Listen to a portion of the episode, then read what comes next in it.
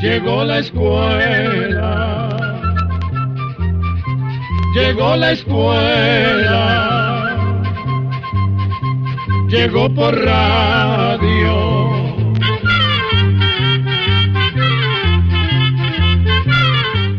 Hola amigos, qué placer. Está de más decirles que nos encanta, como siempre, encontrarnos con ustedes en este nuevo programa. Oigamos la respuesta, el programa del Instituto Centroamericano de Extensión de la Cultura, el ICQ. Comprender lo comprensible es un derecho humano. Hoy vamos a enterarnos acerca de la plaga de langostas que ataca a varios países africanos. También sabremos cómo se reproducen las almejas. Y del abono foliar para cultivo de frijoles. Siéntanse cómodos, compartan ustedes y nosotros un cafecito, un fresquito, en fin, la alegría de una nueva edición de Oigamos la Respuesta. Queridos amigos y amigas, por la emergencia que viven nuestros países a causa del coronavirus y de la enfermedad COVID-19, en Costa Rica las fronteras están cerradas y no podemos enviar ni recibir cartas. Lamentablemente, tenemos varias cartas con respuestas que no hemos podido enviar y de seguro que muchos oyentes no nos han podido enviar sus cartas. Sin embargo, el ICQ pone a su disposición los medios electrónicos para que nos hagan sus preguntas, como el correo electrónico, el Facebook, el WhatsApp y nuestra página de Internet, que en el transcurso del programa les contamos. Envíenos sus preguntas y ayude a aquellas personas que quizás no tienen un celular o una computadora para enviarnos sus consultas. Y recuerden seguir las recomendaciones de las autoridades de salud de cada país. Desde la provincia de Punta Arenas, en Costa Rica, un amigo oyente nos ha enviado un WhatsApp en el cual nos dice lo siguiente. Quiero saber de una plaga de langostas que amenaza a 12 millones de personas en el continente africano. Escuchemos la respuesta. La langosta, conocida también como chapulín o saltamontes, es un insecto que vive en muchas partes del mundo. Los científicos han clasificado 8.000 especies de saltamontes. Generalmente estos insectos son solitarios y no hacen mucho daño, pero en ciertas condiciones, como por ejemplo cuando hay cambios bruscos de clima o escasez de comida, algunas especies de saltamontes se reproducen enormemente y llegan a formar gigantescos enjambres. Al agruparse estos insectos sufren una curiosa transformación. Cambian de color y se vuelven más grandes y agresivos, convirtiéndose en langostas. Estos enjambres viajan en busca de alimento y arrasan con todo lo que se pone a su paso, incluyendo los cultivos y el pasto para el ganado. Las plagas de langostas han atacado a la humanidad desde épocas muy antiguas. Por ejemplo, se mencionan en el Antiguo Testamento como una de las plagas que azotaron al pueblo egipcio, y en América sobre todo en Venezuela, hay escritos de la época de la colonia que mencionan los grandes daños producidos por las langostas. Actualmente, países africanos como Kenia, Etiopía y Somalia están sufriendo el ataque de estos insectos. La razón es el inicio de la estación lluviosa de este año que fue especialmente fuerte. Esa lluvia contribuyó a que las langostas se reprodujeran en grandes cantidades. Además, las lluvias permitieron el crecimiento de extensos pastizales que se convirtieron en alimento y refugio para estos insectos. Según dicen los científicos, un solo enjambre puede tener hasta 150 millones de langostas por kilómetro cuadrado. Esa nube de insectos consume una cantidad de cultivos con la que podrían alimentarse unas 35 mil personas. Y para agravar las cosas, las langostas se mueven muy rápido y pueden avanzar más de 100 kilómetros en un solo día, provocando una gran destrucción a su paso. En África, esta plaga de langostas ha puesto el peligro el sustento de unos 12 millones de personas. Actualmente, los organismos mundiales que tienen que ver con asuntos relacionados con la alimentación y la agricultura están tratando de enviar ayuda a estas poblaciones africanas en riesgo. Además, les insisten a los ciudadanos que estén vigilantes, sobre todo cuando llegan las lluvias, para evitar la reproducción de las langostas. En Kenia, por ejemplo, comenzaron a rociar insecticidas desde el aire a principios del año 2020 pero se les acabó el dinero para comprar más producto. Por eso están pidiendo más recursos para combatir esta terrible plaga allá en Kenia. La Tierra te está mirando y la Luna te está arrullando. Ese cómplice de la existencia, el astro mayor, el Sol, es la voz de Eva Cortés de Honduras.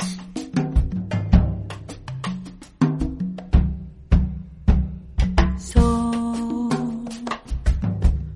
la Tierra te está mirando, Sol, la Luna te está arrullando, hacemos nada sin ti. Sol, mira lo que está pasando, Sol. Todo lo que estás cambiando, Sol. ¿Qué puedo hacer yo por ti? Con tus rayos me has tocado una nota arrancado. Eh como una enredadera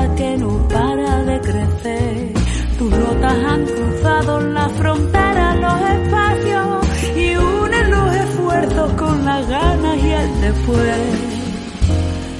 Y si no sabían que esto iba a suceder, todo rueda, todo llega hasta donde tiene que ser.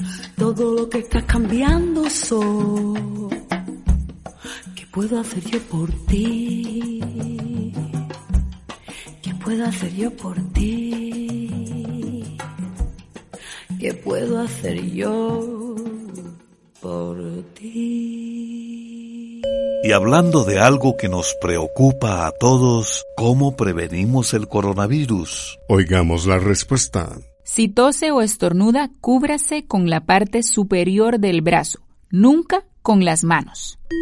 También nos puede contactar al correo electrónico isq.org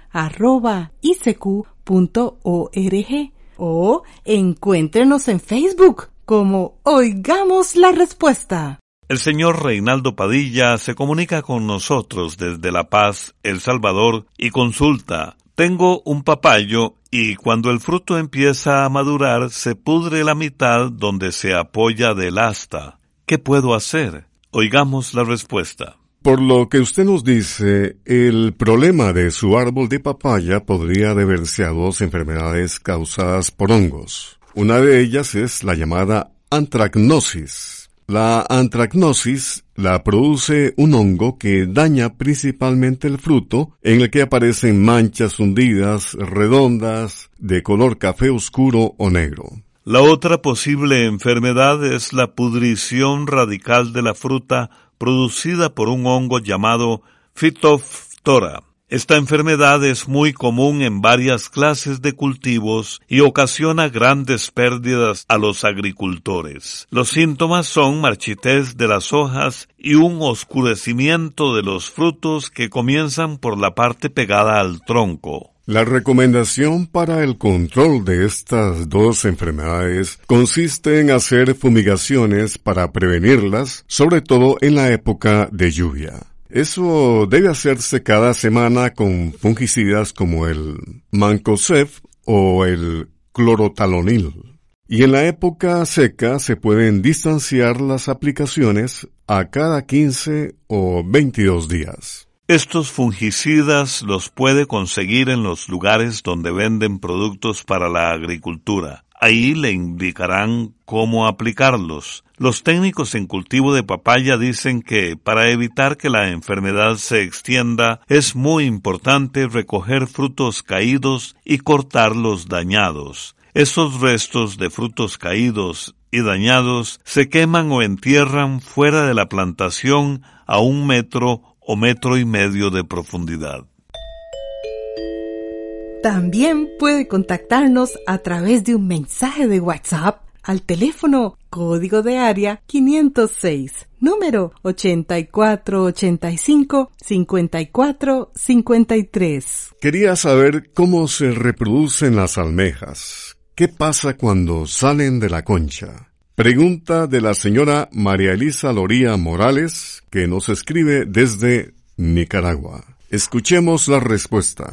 Las almejas son moluscos. Los moluscos son animalitos que tienen el cuerpo muy suave y protegido con una concha. Las almejas se reproducen por medio de huevos. Aunque parezca difícil de creer, una almeja de tan solo dos pulgadas de ancho puede producir hasta un millón de huevos en una sola puesta. Estos huevos son tan pequeños que solamente pueden ser vistos o contados con la ayuda de microscopios. Las hembras dejan los huevos en el agua para que sean fertilizados por los machos. Una vez fecundados, los huevos se convierten en larvas. Estas larvas se entierran en el fondo del mar, donde pasan por un lento proceso de metamorfosis o cambios en sus cuerpos. Poco a poco se les va formando una capa de calcio que se endurece hasta convertirse en las conchas que les servirán de protección el resto de su vida.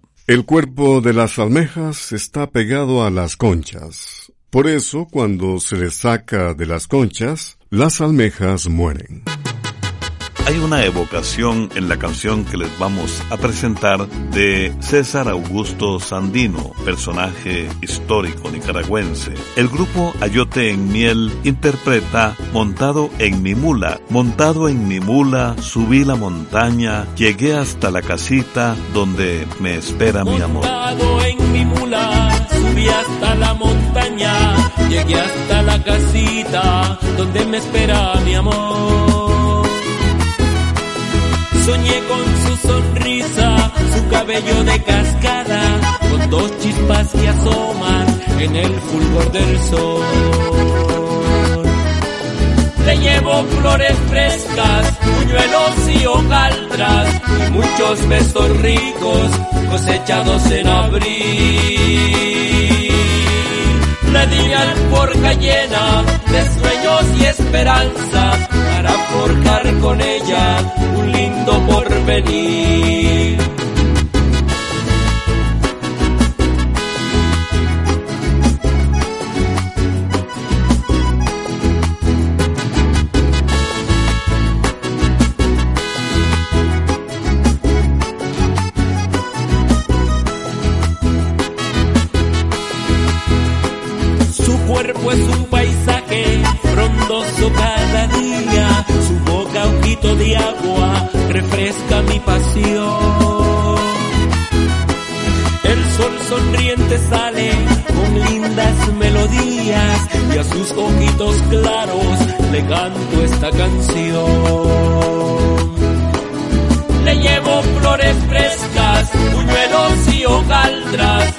Muchos besos ricos cosechados en abril. Le di alforja llena de sueños y esperanza para forjar con ella un lindo porvenir.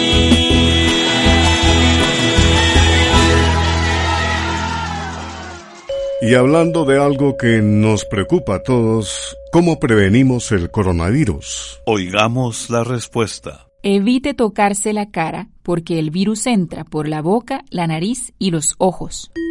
Y una amiga oyente nos ha enviado su WhatsApp desde San José, Costa Rica, con esta pregunta. Cuando muere un perrito, ¿a dónde va? ¿Tienen alma? Hace poco perdí a mi perrita. Compartí con ella 16 años y he estado bastante triste. Escuchemos la respuesta. Primero que todo, queremos decirle que quienes amamos a nuestras mascotas comprendemos el dolor que usted siente por la pérdida de la perrita que la acompañó durante tantos años. Los perros son animales muy fieles que nos dan mucha alegría, compañía y amor. Por eso cuando mueren muchos nos hacemos esas mismas preguntas que la inquietan a usted. Los científicos y psicólogos que han estudiado el comportamiento de los perros dicen que ellos tienen sentimientos de apego, alegría, celos, ansiedad, depresión y soledad. Además, tienen la misma capacidad de entender que puede tener un niño de entre uno y cuatro años. Todas estas cosas hacen creer a algunas personas que los perros tienen alma. Esto se refuerza por algunas experiencias que han tenido quienes han estado en situaciones cercanas a la muerte, que han contado que han visto a sus mascotas en el otro lado esperándolos. Por otra parte, aunque en la Biblia no hay ninguna referencia al tema, queremos contarle algo que puede dar alguna esperanza en cuanto a este asunto. Resulta que hace poco el Papa Francisco, amante de los animales, dijo a un niño que se le acercó y que estaba muy triste por la pérdida de su perrito que un día volveremos a ver a nuestros animales en la eternidad de Cristo, pues el paraíso está abierto a todas las criaturas de Dios.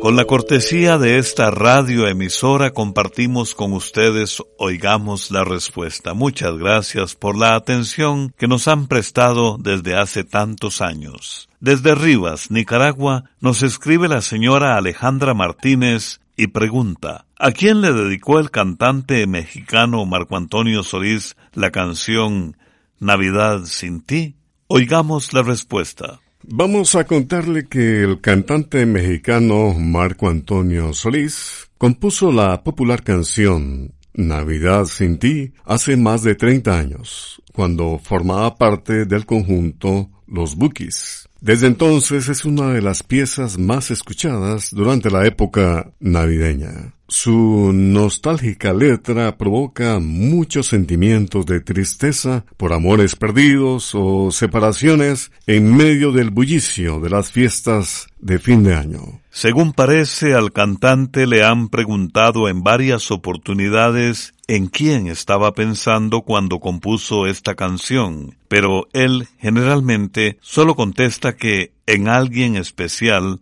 sin dar más detalles. Quienes saben de la vida amorosa del cantante dicen que para la época en que Marco Antonio Solís escribió la canción Navidad sin ti, estaba por divorciarse de su primera esposa.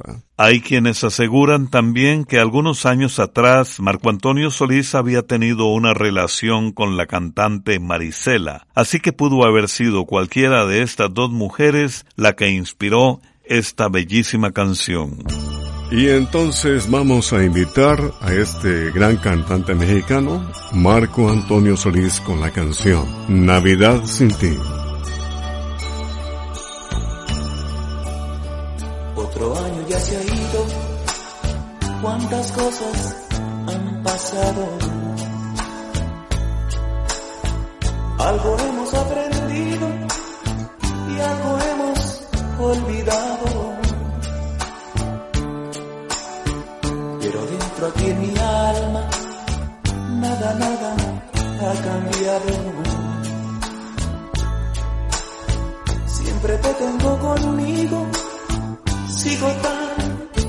enamorado. Las lucecitas de mi árbol parece que hablan de ti. Y entre piñatas y sonrisas siento que no estés aquí. En el espejo veo mi rostro, va acabándose mi piel. Y en la agonía de este año, siento que muero con él. Llega Navidad y yo sin ti en esta soledad. Recuerdo el día que te perdí.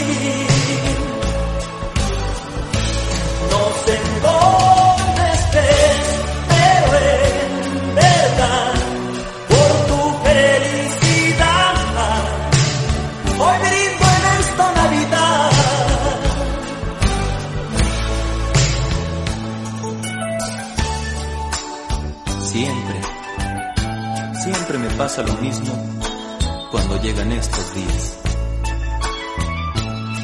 Ahora tengo aquel regalo que tú tanto me pedías. Luego veo aquella foto en la que estoy junto a ti. Tomándola contra mi pecho, digo, otra, otra Navidad sin ti. Las lucecitas de mi árbol parece que hablan de ti. Y entre piñatas y sonrisas siento que no estés aquí. En el espejo veo mi rostro, va acabándose mi piel. Y en la agonía de este año siento que muero con él. Llega Navidad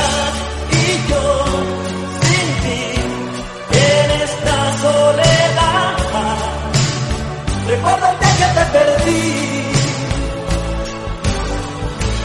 No sé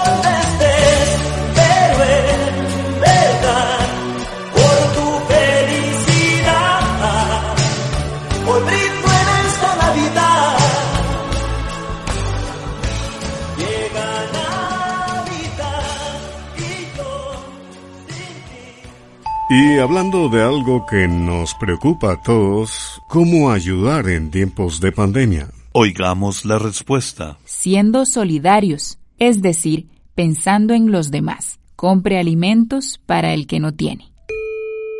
El señor Deri Giovanni Cárcamo Betancourt nos envió un WhatsApp desde Choluteca, Honduras, con esta consulta. Quiero saber cuál es el producto foliar que se le puede aplicar al cultivo del frijol para pegar toda la floración. Oigamos la respuesta. Los abonos foliares son los que se aplican en las hojas de las plantas. En los cultivos de frijol, los abonos o fertilizantes foliares son un complemento de los abonos que se ponen en el suelo tienen la ventaja de que se absorben con rapidez y ayudan a mejorar el rendimiento del cultivo. Los abonos foliares se aplican rociándolos sobre las hojas temprano en la mañana. No conviene aplicarlos cuando hace mucho sol, ni en los días lluviosos o cuando el clima está muy ventoso.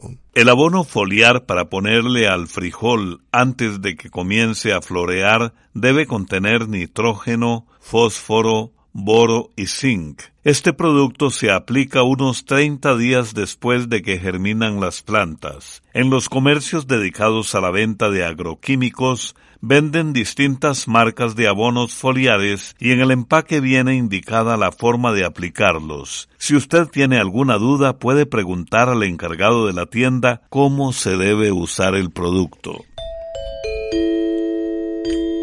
Amigos, para cerrar esta edición vamos a escuchar una linda frase del general de los hombres libres, esa gran figura nicaragüense Augusto César Sandino, quien escribió lo siguiente. La persona que de su patria no exige un palmo de tierra para su sepultura, merece ser oída. Y no solo ser oída, sino también creída.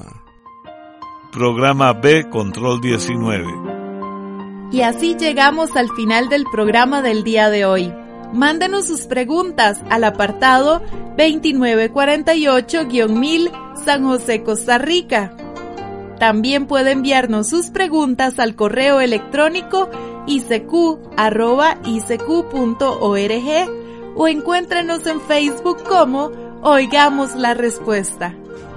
Recuerde que comprender lo comprensible es un derecho humano.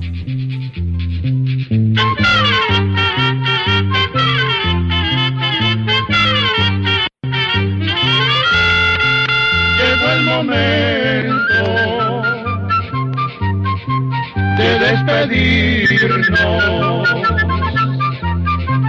Se va a la escuela, se va cantando